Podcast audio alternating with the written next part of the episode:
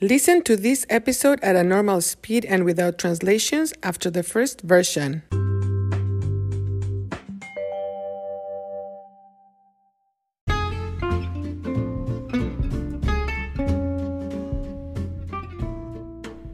Hola, hola.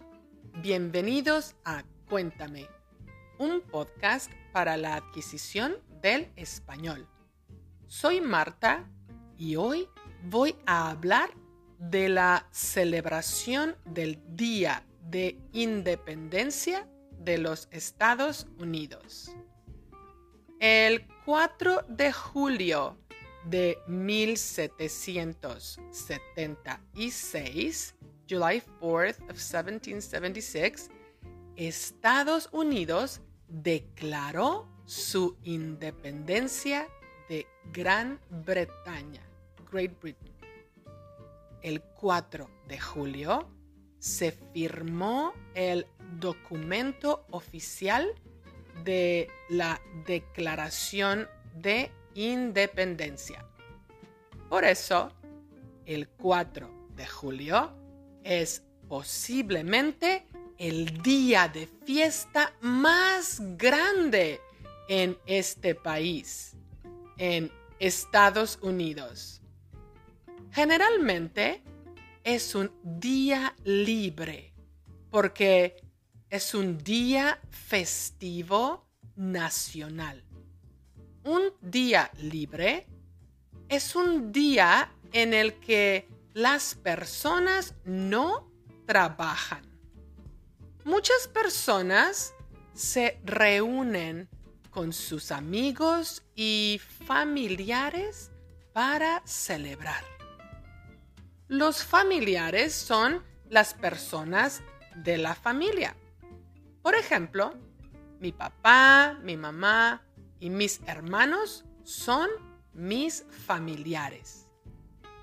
Durante el 4 de julio, la gente o las personas van a la playa o al parque a pasar un día relajado hacen picnics con comida simple, simple food, comida simple, como las hamburguesas y los hot dogs o perritos calientes. En todo el país hay actividades específicas para conmemorar el Día de Independencia. Por ejemplo, en Berlín, la ciudad donde vivo, en Wisconsin, hay una celebración muy bonita en el parque. Hay música, comida y juegos para los niños. Las familias pueden pasar el día completo en esa fiesta. En la noche, cuando ya no hay luz del sol, es la culminación de las festividades. El final de la celebración es con fuegos artificiales, fireworks, fuegos artificiales. Es un espectáculo impresionante. El cielo, the sky, el cielo se ilumina con una coreografía de luces y color. A mí me gusta mucho ver los fuegos artificiales Prefiero no estar cerca. Cerca es estar a una distancia corta o en inglés near. No me gusta estar cerca de los fuegos artificiales porque el ruido es muy fuerte. el ruido fuerte me estresa. ¿Y tú? ¿Celebras el 4 de julio? ¿Te gustan los fuegos artificiales? Si no vives, if you don't live in the United States, si no vives en Estados Unidos, ¿tu país tiene una celebración similar? Bueno, aquí termina el episodio. Hasta luego.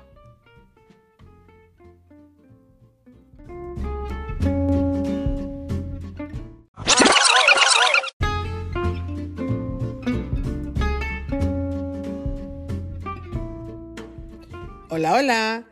Bienvenidos a Cuéntame, un podcast para la adquisición del español. Soy Marta y hoy voy a hablar de la celebración del Día de Independencia de los Estados Unidos. El 4 de julio de 1776, Estados Unidos declaró su independencia de Gran Bretaña. El 4 de julio se firmó el documento oficial de la Declaración de Independencia.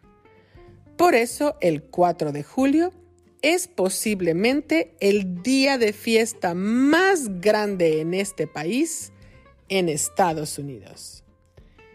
Generalmente es un día libre porque es un día festivo nacional. Un día libre es un día en el que las personas no trabajan. Muchas personas se reúnen con sus amigos y familiares para celebrar. Los familiares son las personas de la familia. Por ejemplo, mi papá, mi mamá y mis hermanos son mis familiares. Durante el 4 de julio, la gente o las personas van a la playa o al parque a pasar un día relajado. Hacen picnics con comida simple como las hamburguesas y los hot dogs o perritos calientes. En todo el país hay actividades específicas para conmemorar el Día de Independencia. Por ejemplo, en Berlín, la ciudad donde vivo, en Wisconsin, hay una celebración muy bonita en el parque. Hay música, comida y juegos para los niños.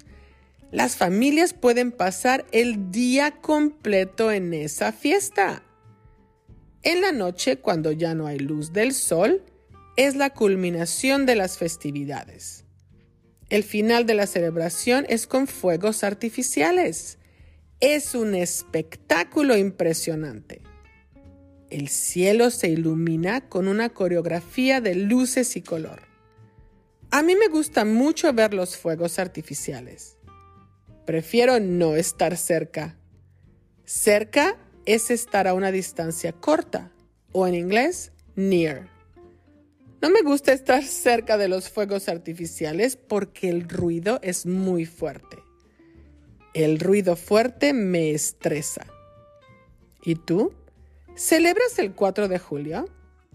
¿Te gustan los fuegos artificiales? Si no vives en Estados Unidos, ¿tu país tiene una celebración similar? Bueno, Aquí termina el episodio. Hasta luego. Hey there! If you're enjoying Cuéntame, please share it with your friends and family and join our Facebook group for collaboration. Now, this is totally optional, but if you want to support it by becoming a member, please go to anchor.fm slash Cuéntame Marta, no accent marks, to set up a monthly contribution or hey, if you just want to get me a coffee to show your appreciation, then go to buymeacoffee.com slash cuéntame. Again, no accent mark. These contributions are absolutely optional. The podcast and transcripts are and will always be completely free. And finally, if you can, please take a minute to rate this podcast and write a review for those who might be considering following it. Thank you for making this possible.